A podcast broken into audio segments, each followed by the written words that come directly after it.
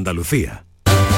En Canal Sur Radio, gente de Andalucía con Pepe da Rosa. Queridas amigas, queridos amigos, de nuevo muy buenos días. Pasan cuatro minutos de la una y esto sigue siendo Canal Sur Radio.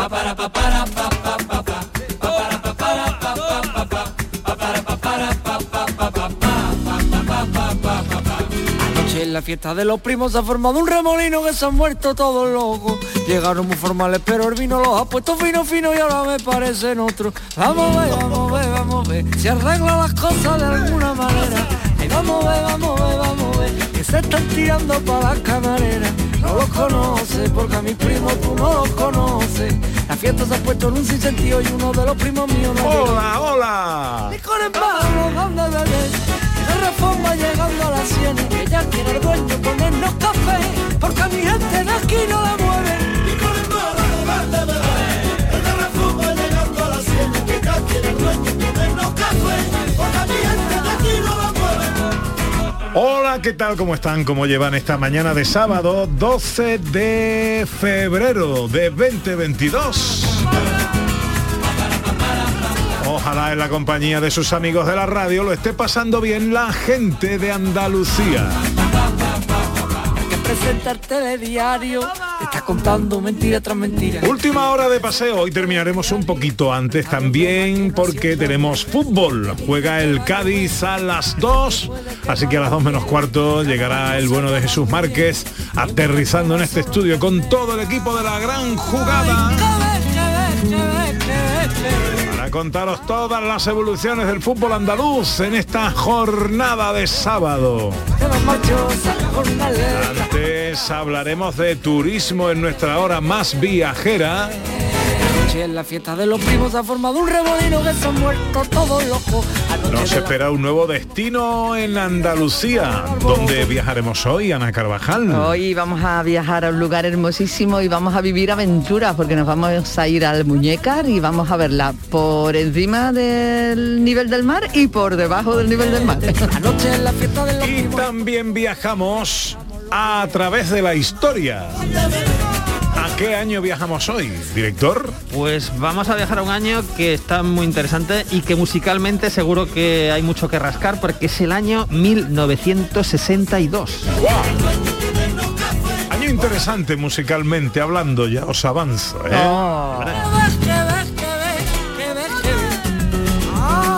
Lo que es interesante para nosotros es saber que estáis ahí cada día. Nos encanta arrancar este programa con los saludos de nuestros oyentes. Este año, gente de Andalucía arranca con los saludos de la gente de Andalucía. Buenos días, majarones. Soy José Mudarra, de Sevilla. Y aquí comienza el apasionante y emocionante programa número 186 Bienvenidos de Gente de a. Gente de Andalucía. Y aquí comienza el programa número 177. Buenos días, soy Lola, de Granada. Aquí comienza el programa número 179 de Gente de Andalucía. Ellos ya lo han hecho.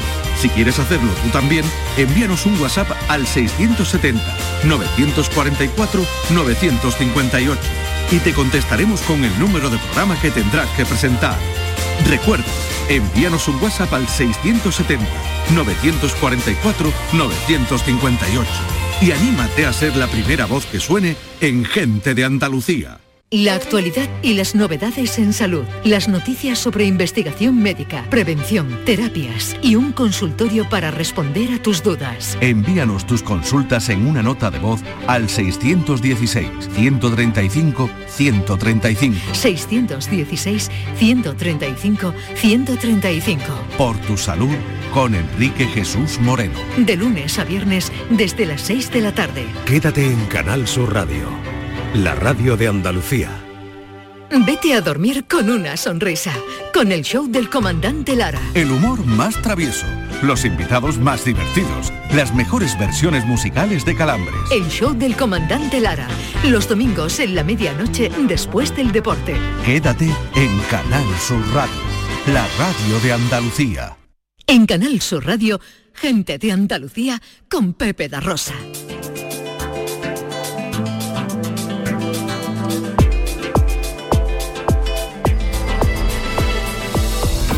Minutos pasan de la una, llega ya un destino Andalucía. Enseguida nos vamos a descubrir, a interiorizar eh, un destino en Andalucía que os va a encantar, a descubrir qué cosas podemos hacer ahí, eh, dónde podemos comer, dónde podemos dormir, qué actividades podemos realizar en un destino apasionante que nos espera. Pero antes llega eh, la actualidad del turismo de Andalucía.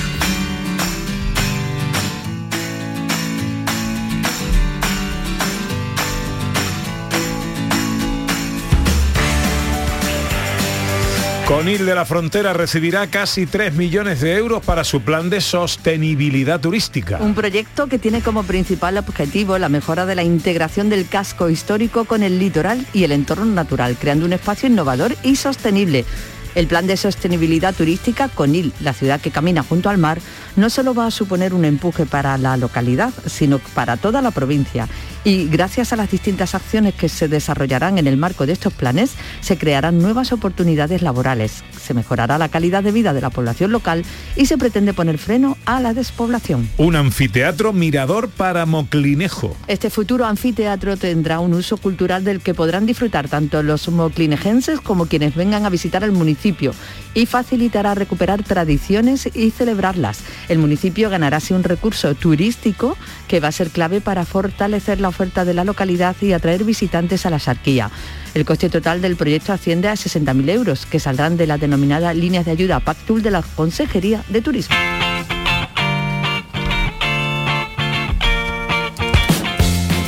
Remodelación integral del entorno de la Catedral de Jaén. Esta semana se ha presentado el proyecto de remodelación integral de embellecimiento del entorno de la Catedral de Jaén, que tiene previsto realizarse en los próximos meses con cargo a las inversiones territoriales integradas. Esta actualidad, esta actuación en la capital busca poner en valor el patrimonio histórico-cultural del casco histórico de la ciudad y mejorar su oferta turística para, de este modo, relanzar la candidatura del monumento para que sea declarado Patrimonio de la Humanidad por la UNESCO. Y un observatorio astronómico y una plataforma de viajes virtuales en Villanueva del Duque. El municipio cordobés se beneficiará de sendas ayudas a través de los planes Pactul y Munitic para la puesta en marcha de dos proyectos. El primero para la ampliación y mejora de las instalaciones del observatorio astronómico, para potenciar el disfrute desde la zona, desde esta zona de los Pedroches, de la mayor reserva Starlight de Europa y prácticamente del mundo. El otro proyecto permitirá disfrutar del Camino de Santiago a su paso por la localidad mediante un programa de realidad virtual en tres dimensiones y 360 grados, algo muy novedoso en la potenciación de recursos turísticos a través de las nuevas tecnologías. Y ahora buscamos un nuevo destino de hoy. Una veredita alegre, con luz de luna o de sol, tendía como una cinta con su lado de arrebol. Arrebol con rubor, arrebol de los claveles y las mejillas. Hablando de destino, tengo uno para ti, Ana. ¿Tienes Eh, uno para mí? Sí, que me manda Carlos de Bodega Mi Tierra. Ay, mira, me está Que llegando a mí. manda una foto ahí con un plato de papa aliñada que Con lo que, me gustan a mí, sentido. con lo que me gustan a mí las papaliñas y las de mi tierra especialmente, Y una botella de manzanilla en rama Carvajal que está espectacular. de San Lucas de Barrameda. Así que tienes destino para después del programa. ¿eh? Ah, bueno, ya estoy allí. Dime a esta hora 13 y 13 horas dónde nos escapamos hoy, Ana Carvajal. Hoy nos vamos a ir a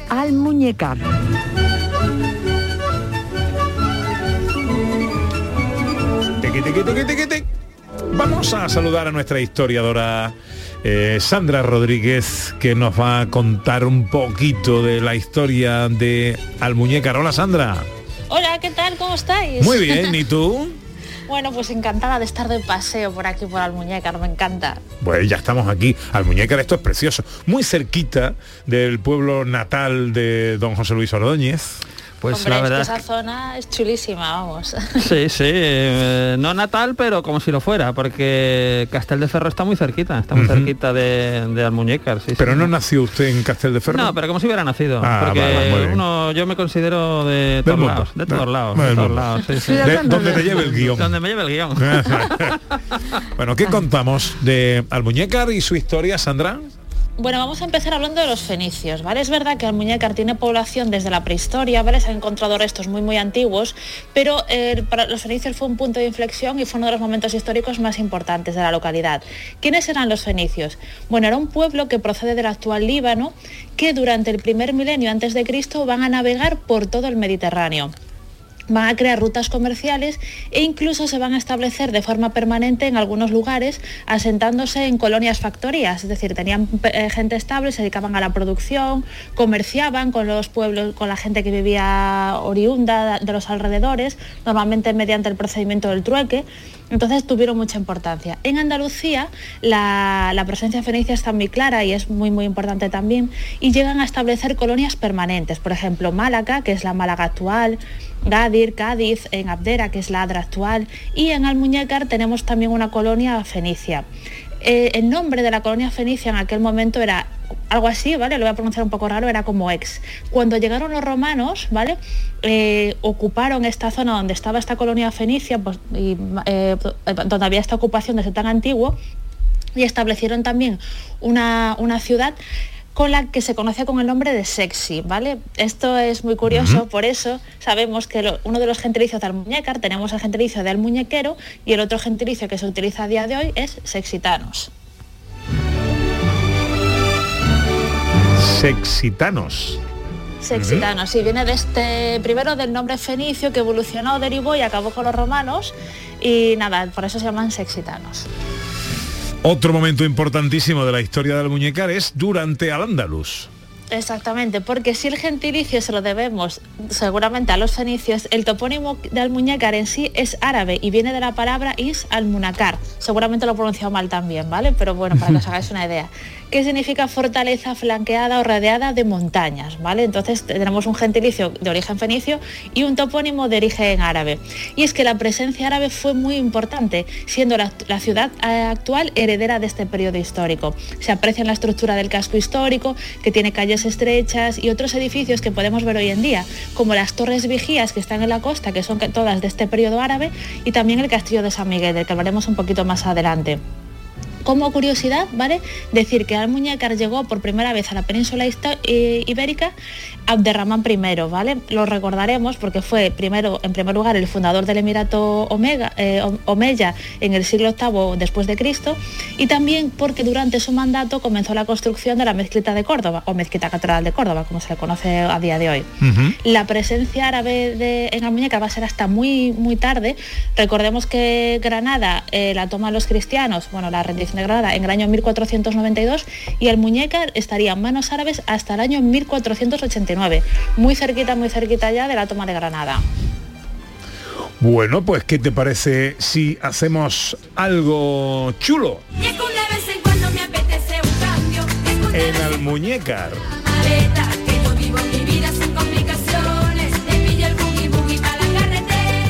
Porque Ana Carvajal nos quiere llevar a un parque mm, muy especial.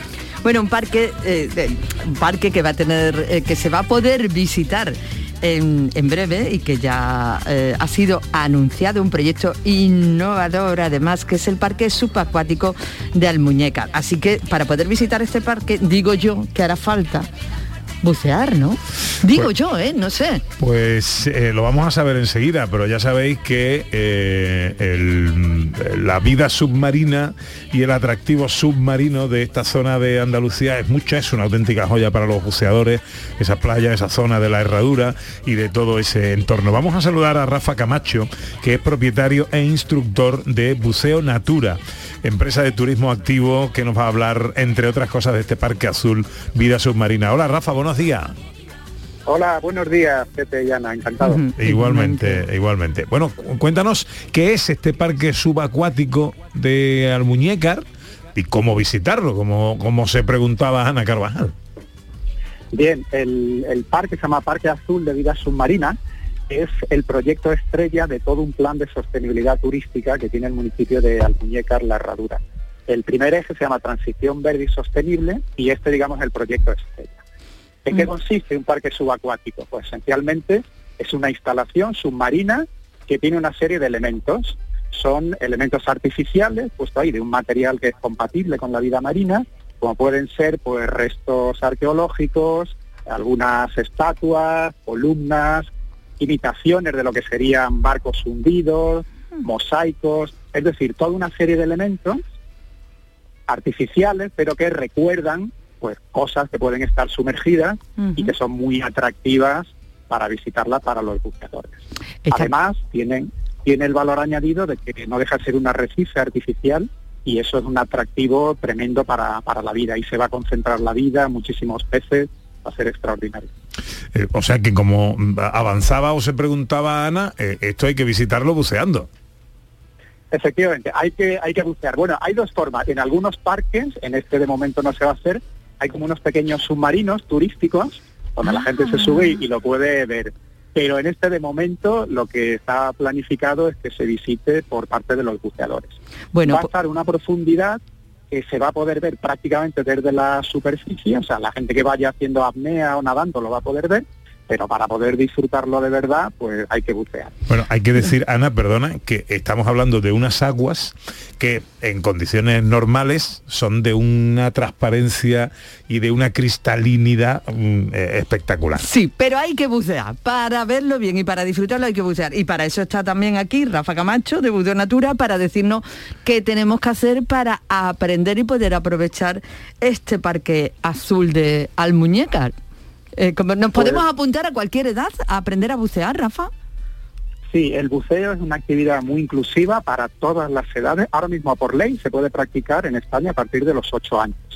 Nosotros te puedo decir que tenemos clientes entre los 9 y más de 80. Yo ese requisito lo, lo cumplo. El de los ocho, ¿no? El de los ocho años Pues lo cumplo. casi casi no cumplimos de los podemos 80 ya. Efectivamente. Eh, simplemente hay que tener un buen estado de salud general, no hace falta una forma física extraordinaria, es una actividad muy poco exigente desde el punto de vista físico.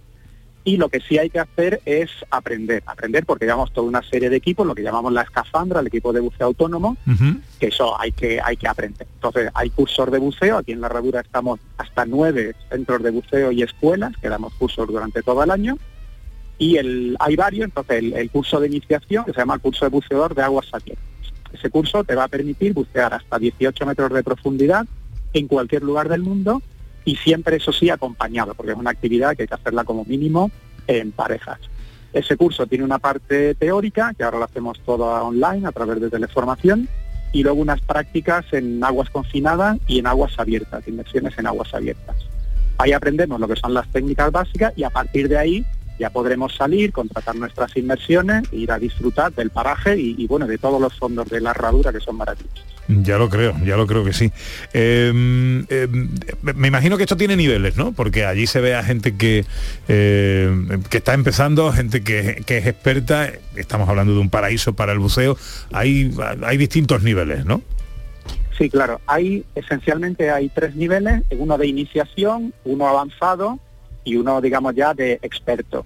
Las distintas agencias formadoras le tienen puesto distintos nombres, pero esencialmente son, son tres niveles. Y luego hay también cursos de especialidad que te permiten aprender alguna técnica concreta. Por ejemplo, pues buceo nocturno, buceo con traje seco, buceo en corrientes, buceo con nitros, donde aprendes técnicas específicas que te permiten ampliar tus capacidades de inmersión y, y tus posibilidades de, de divertirte. Si quieres probar, porque no estás todavía muy convencido o convencida de que te vaya a gustar, hay una experiencia muy bonita que se llama bautismo de buceo. El bautismo es un pequeño paseo subacuático durante media hora con un instructor, con todo el equipo completo, igual que un buceador certificado, y porque te permite ver a muy poquita profundidad, de una manera muy segura, pues lo que es la experiencia. ¿Qué te gusta? Pues a partir de ahí ya pues te enrolas en lo que es el curso de buceo. ¿Qué dura un, un curso? Digamos que hacemos el bautismo. va- va- po- pongamos el ejemplo en primera persona. Eh, yo, que estoy por encima de los nueve años y por debajo de los 80, aunque más cerca de los segundos que de los primeros, eh, y, y no he hecho buceo en mi vida, más, más allá de la apnea que hacemos así un poquito eh, cuando estamos en la playa con unas, con unas gafas y con un tubito. Eh, ¿Qué me recomiendas que yo hiciera? Pues mira, yo te recomiendo primero que hagas el bautismo. El bautismo es una experiencia, se hace en una mañana, una tarde, dura unas tres horas aproximadamente, donde vas a tener la maravillosa sensación de respirar debajo del agua, sentir la ingravidez con el disfrutar con la vida marina que es espectacular. ¿vale? Normalmente, os digo, al 90% de la gente le encanta y luego ya se enrola en el curso. El bautismo es una experiencia, eso no te cualifica para nada. ¿vale? Luego tendrías que hacer el curso para poder bucear de manera regular. El curso dura aproximadamente entre 3 y 4 días. La parte de teoría la puedes hacer en, en casa cómodamente a tu ritmo y luego lo que son aquí las prácticas en el agua con el instructor pues se hace entre 3 o 4 días, dependiendo un poquito también de, de que vaya más fluido, de la climatología, etc. Perfecto. Con esa certificación tienes un carnet que es válido a nivel internacional, puedes bucear en cualquier lugar del mundo y en ese primer nivel que permitiría bucear hasta 18 metros de profundidad. Hasta 18 metros. Eh, estamos hablando de un sitio que es una auténtica joya, un auténtico paraíso para bucear. Eh, sí, aquí en, en La Herradura te puedo decir que es de los mejores sitios, no solo de Andalucía, sino de toda la península ibérica. Además de la riqueza de fauna y flora, hay una cosa característica y es que podemos bucear todos los días del año. Mm. La, la herradura está protegida, entonces venga de donde venga el viento, igual que sea levante que poniente, siempre tenemos una zona que está a cubierto, está protegida. Entonces, eso es lo que nos diferencia de otras zonas de Andalucía, igualmente bonitas, pero que están mucho más limitadas por el tema de la meteorología. Rafa, dame un número de teléfono, una dirección de correo electrónico, web o algo. Pues mira, la nuestra, Buceo Natura, es www.buceonatura.com y el teléfono 958 427 no, perdón, 958 827 419 827 419 419 958 827 419 o la página web buceonatura.com. buceonatura.com. Ahí tenéis toda la información, se pueden reservar inmersiones y todo lo que son nuestras actividades. Y ya Rafa. te digo, abiertos todo el año. Pues eh, tendrás noticias mías desde luego y supongo que de mucha más gente. Magnífico. ¿eh? Estáis cordialmente invitados, Ana y tú, cuando queráis, a Muchas probarlo en primera gracias. persona. Un abrazo muy fuerte, Rafa. A vosotros, un abrazo, buen día. Adiós, amigo, adiós, adiós.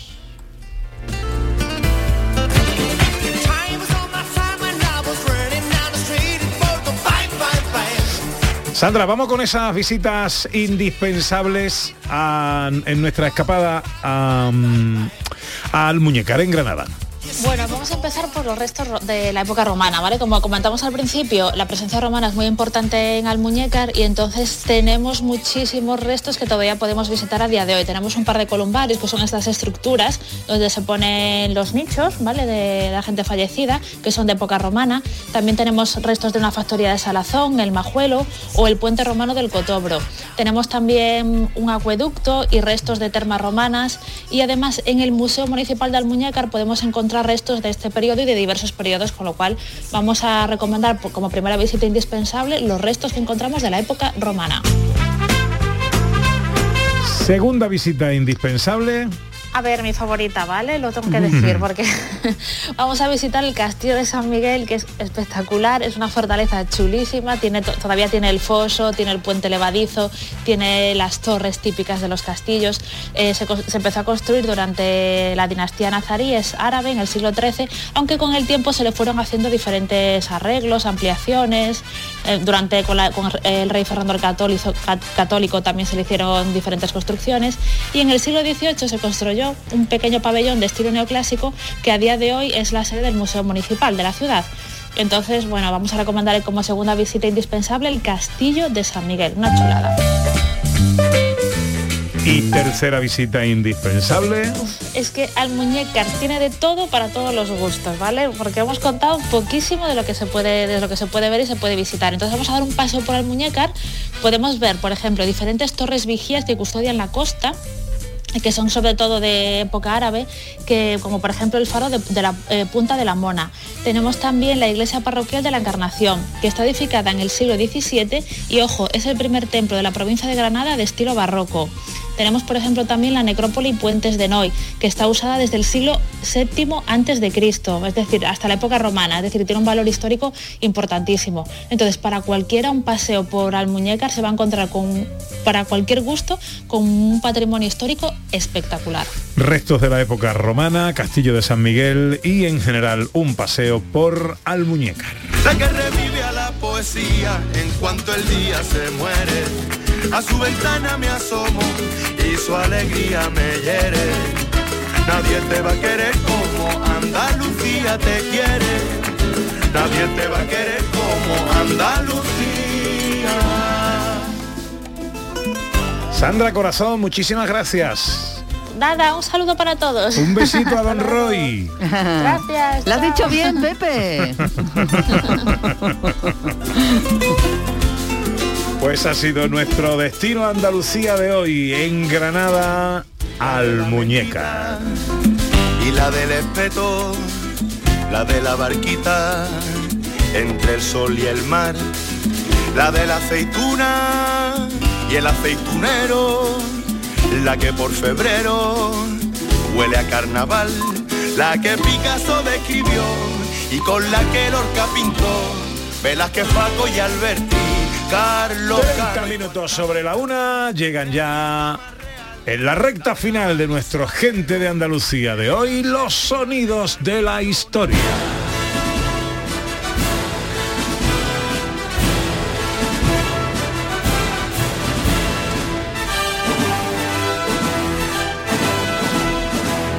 Con José Luis Ordóñez, un repaso a la historia. Viajando en el tiempo, ¿a qué año viajamos hoy, José Luis? Pues nos vamos a un año maravilloso, año 1962.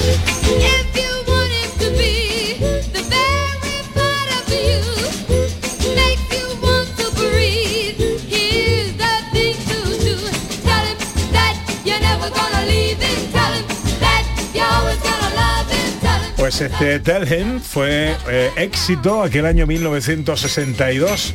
Una canción que ha tenido mil versiones. Esta es la de los Excite, las Exciters. Temazo. Temazo, Temazo. temazo. También venido a más gracias al cine y la televisión. Pues sí, porque esto lo hemos visto en mil películas y en mil series, ¿eh? No sabría enumerarlas ahora, pero vamos. Sí, sí, eh, pero vamos, Impresionante. Y esta la banda sonora de eh, cómo se llamaba la serie esta. eh, la protagonista era una chica y era su nombre, la serie. La de Ali McBeal. Ali McBeal. Ali McBeal. Bueno, director, ¿qué contamos de este año? Bueno, es el año de la crisis de los misiles en Cuba, donde hubo una tensión bestial ta- hasta tal punto que se temió pues por una guerra nuclear. eh, 50 años después estamos igual, ¿eh? Bueno, es lo que 60 estaba, pensando yo en eso, pero bueno. Exacto. El caso que, que, bueno, al final todo se soluciona eh, vía diplomática bajo el mando del presidente Kennedy. Hay una película que trata esto muy bien y, y- y te cuenta muy bien esta tensión que se genera y tal, donde participaba Kevin Costner. Este año 62 también es el año en que nos deja Marilyn Monroe, que, Mm. que muere intoxicada, suicidio, suicidio no, no termino nunca de estar muy claro, eh, con solo 36 años, ¿vale? Y este año 62, ojo, eh, yo eh, esto he tenido que, que verlo porque es que digo, Pelé, ojo, el, gran Pelé ya ganaba su segundo mundial de fútbol con Brasil. O sea, una cosa eh, espectacular. Si nos venimos a España, pues cosas curiosas. El SEAT 600, ¿os acordáis? Hombre, Hombre, por por favor. ¿cómo se nos va a olvidar ¿Qué precio le echáis a un 600 del 62? Oh, Pero, o sea, 75 tre- pesetas. tre- 30.000 pesetas. Poquito más, 65.000 pesetas. 65.000 pesetas costaba un SEAT 600 en España en el año 62. Eh, el salario mínimo de España era de, tre- de mil, no, 13.000 era mucho. 1.300 pesetas al mes. Ojo, 1.300 pesetas Entonces al mes. era carito. Y hay que decir una, una cosa curiosa, que teníamos ya en, en España lo que era el nodo, este noticiario que, que se proyectaba en cines y tal. Y ojo, hacía esta descripción un poco tópica, pero poética, de Andalucía. Esta es Andalucía. El pueblo blanco se recuesta perezosamente al sol. Pero Andalucía no es solo cielo, sol, folclore y colorido alegre. En cada pueblo, en cada hombre, hay una sustancia laboral, no siempre estimada en su valor, que se traduce en el ciclo anual de las cosechas.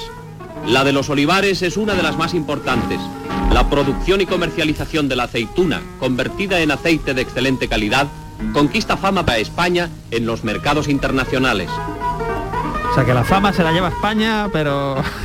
El pueblo blanco se recuesta perezosamente, Perezosamente. al sol. ¿Ha querido decir algo? Hay que darle ¿Eh? un toque, ¿eh? hay que darle un toque. ¿Eh? ¿eh? Darle Bueno, un toque, pero pasó bueno. mejor vida esto del Sí, no, sí, ya- afortunadamente. ya cambió esto. Bueno. Éxitos musicales de 1962, este os lo esperáis seguro.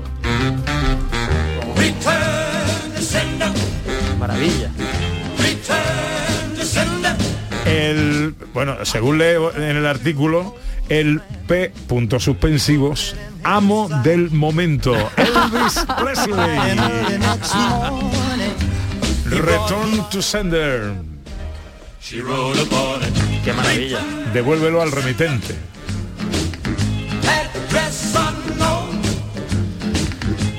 Bueno, si vamos a la televisión, a la televisión de la época, hay que hablar de un programa eh, que era pues como, bueno, un programa americano que hacemos aquí nuestra propia versión, que se llama Esta es su vida, que se comienza a emitir un 3 de octubre del 62 y este primer espacio está dedicado a José Samitier, está presentado por el peri- periodista Federico Gallo y era un programa pues bueno que traía personajes importantes de la, de la cultura, de la sociedad eh, y bueno pues hablaba de su vida y a veces se producían reencuentros eh, con alguien, ¿no? Con alguien conocido de este, de este invitado. Este programa finaliza el 30 de junio del 68 tras 147 emisiones, pero después tiene una especie de recuperación en el 93, ya bastantes años después, en un espacio, en una etapa que conduce Ricardo Fernández Deu, pero que no llega a alcanzar ni mucho menos esa popularidad que tuvo de manera original. Podemos escuchar la cabecera del programa. Televisión Española presenta Eso es un poco escenas de Andalucía, ¿eh? Oye, pero ya me estoy imaginando ahí los créditos a todo trapo. eh. Esta es su vida con Federico Gallo. Bueno, eh, la verdad es que tiene su encanto, ¿no? Escuchar Mm. esas presentaciones de la época. Recordemos que había una cadena solo, con lo cual, bueno, siempre era una novedad. Sí. Éxito musical de 1962. When the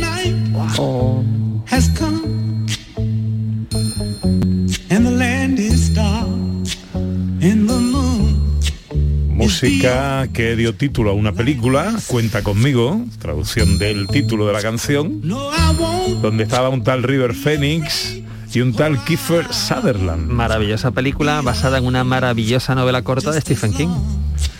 Pues esta es la versión de Stand By Me de Ben E. King. Temazo también, ¿eh? Temazo Qué añazo, ¿eh? que temazo que hemos escuchado también en mil películas, ¿no? Yo cuando estoy en una película, una serie y suena esta canción, ya de repente me gusta más esa película o esa Sí. serie. Es como una Es verdad, es verdad. asociación curiosa. Verdad. Bueno, hemos hablado de un programa de televisión, pero tenemos que hablar de una serie, de una serie de ficción en televisión española eh, que, se me- que se empezó a emitir los sábados eh, por la noche, año 62. Es una serie que se llamó Tercero Izquierda, eh, una serie que se centraba en un matrimonio de clase media alta, formado por el abogado, que es Juan, su esposa Catalina, ama de casa, donde no van a tener grandes conflictos, pero bueno, van a tener las típicas discusiones propias de la, de la convivencia. Hay que decir aquí que, ojo, que el, el señor era un tal José Luis López Vázquez. Oh. El día de Reyes cayó en viernes. Bueno, pues ese día no. no. El domingo fue 26, pues tampoco. Catalina y yo, yo y Catalina, nos casamos el miércoles. Hubiéramos querido casarnos el 28, pero caían martes. No, no es que seamos supersticiosos, pero así fue el 29 de enero de 1962. En el calendario ponía, el sol sale a las 7.45, se pone a las 17.06. Santo Rey. San Francisco de Sales, Crescente. Mártir. Efemérides. En Mayerlin, Austria, se suicidan el príncipe heredero archiduque Rodolfo y la baronesa María Betzela. Tercero izquierda. Tercero izquierda. Hay que decir que además José Luis López Vázquez eh, este año hace 100 años de su nacimiento, que es uno de nuestros- nuestras figuras de, de- de nuestro cine. Y ya os hablaré de un libro en el que participo que celebra los 100 años Hombre. de José Luis López Vázquez. Ah, sí, hombre. qué chulo. Bueno, hemos escuchado músicas eh, de Ben y King, de Elvis Presley, pero también teníamos cosecha propia en el 62. vera siempre Siempre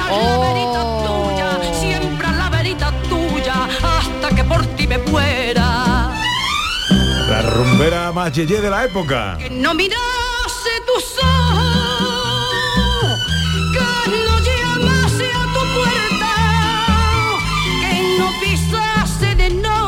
Lola Flores también triunfó con este Atubera en el 62. Venga, más cositas, director.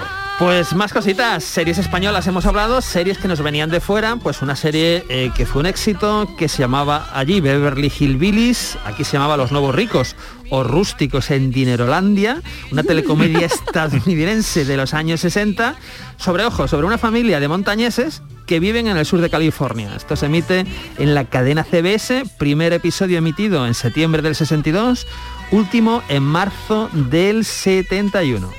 Oigan todos esta historia y no dejen de ver. Era ayer un campesino que no tenía ni que comer. Mas un día en el cerro a un conejo le falló. En lugar de comida, petróleo encontró. Sí, petróleo, oro negro, se hizo rico.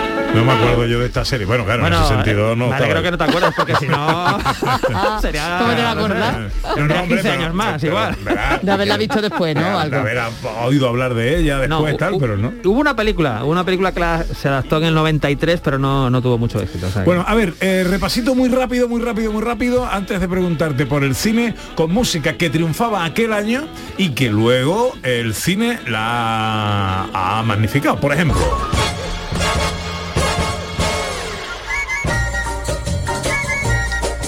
¿qué me dices del mítico Quincy Jones y este Soul Bossa Nova? Ostras, pero mil, mil sitios está este tema claro claro O por ejemplo,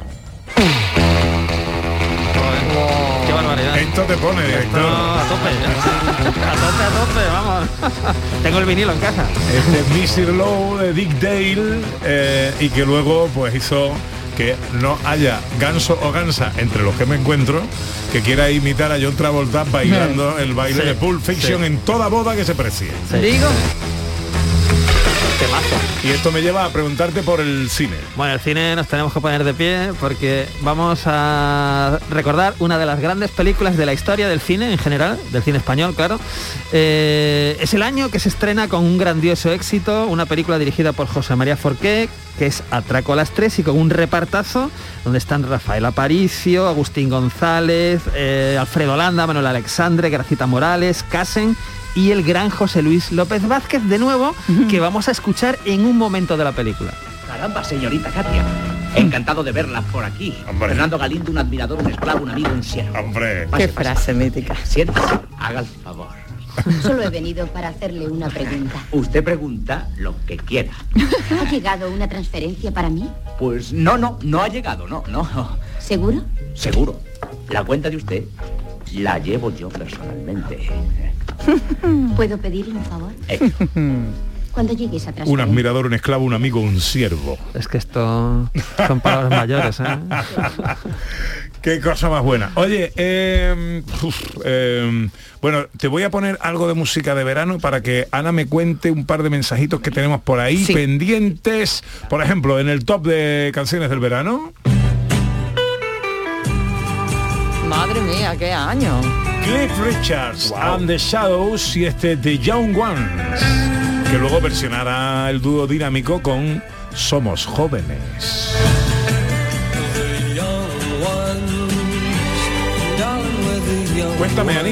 Bueno, pues eh, nuestro querido Eladio que está a todas eh, nos puntualiza, hablábamos antes del garum, que había preguntado John qué, era, y dice que hoy no hay día humano, eh, estómago humano, hoy día preparado para digerir el antiguo y original garum. Era supuración de vísceras mezclado con hierbas aromáticas y expuestas al sol durante meses. Let's Again con Chewy Checker, éxito musical también del 62. Maravilla.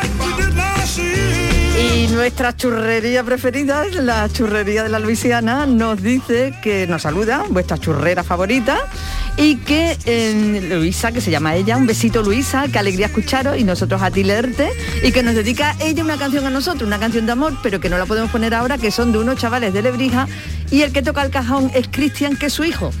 Y la canción del verano con la que nos quedamos. Vida es una tómbola, tom, tom, tómbola. La vida es una tómbola, tom, tom, tómbola. tómbola, de luz y de color, de luz y de color. Y el ritmo de la tómbola, tom, tom, tómbola. Bueno, me queda, como siempre, ¿eh? muchas cosas fuera porque hay... Ay. Bueno, esta, esta se la dedico Bueno, bueno, al director. Pero es que sí, ¿cómo no podemos, Canción del verano en el 62, director. cómo no podemos escuchar a los Beatles en el 62? Un segundito para saludar al bueno de Jesús Márquez, que llega enseguida, aterriza el equipo de la gran jugada. Eh, juega el Cádiz a las 2, pero mucho fútbol en esta tarde maratoniana de radio, Eh, Jesús. Márquez. Muy Buenos buenas, días. muy buenas.